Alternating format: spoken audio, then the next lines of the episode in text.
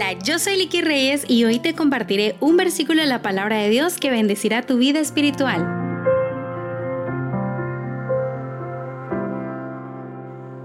En jueces 5.7 nos dice, las aldeas quedaron abandonadas en Israel, habían decaído, hasta que yo, Débora, me levanté, me levanté como madre en Israel.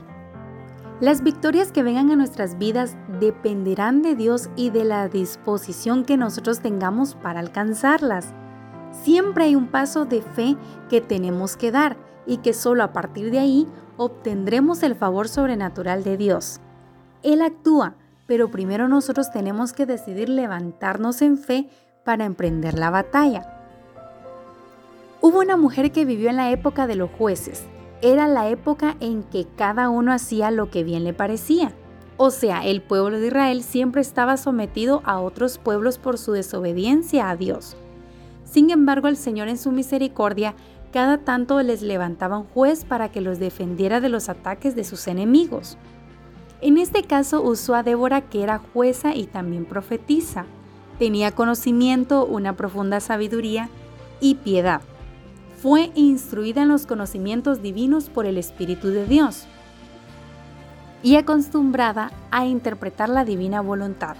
Había llegado a tener una influencia extensa y gozaba del respeto general.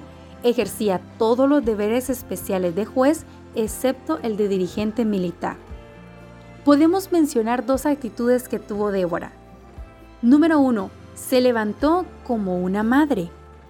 Recordemos que una madre es la que lo entrega todo por sus hijos, es la que no mide qué es lo que tiene que hacer por ellos, es la que está presente en todos los momentos de su vida y la que los guía en todas las actividades para que no se olviden de ninguna cosa.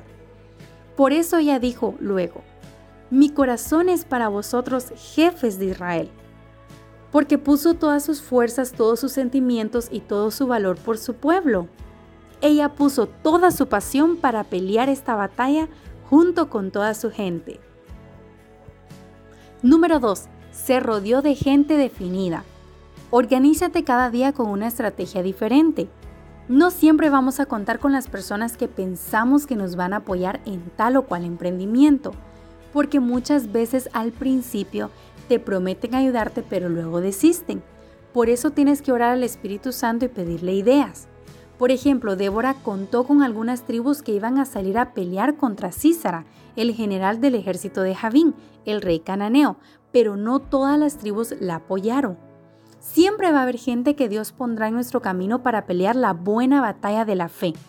Él sabe que solos no podemos, por eso debemos rodearnos de gente de fe, con resolución, con ánimo pronto, llenos de la unción del Espíritu Santo. Con esa gente podemos ir al frente porque sin duda vamos a vencer. Vístete de poder y marcha hacia el nuevo desafío sin dudar, pues en Dios harás grandes proezas y valentías.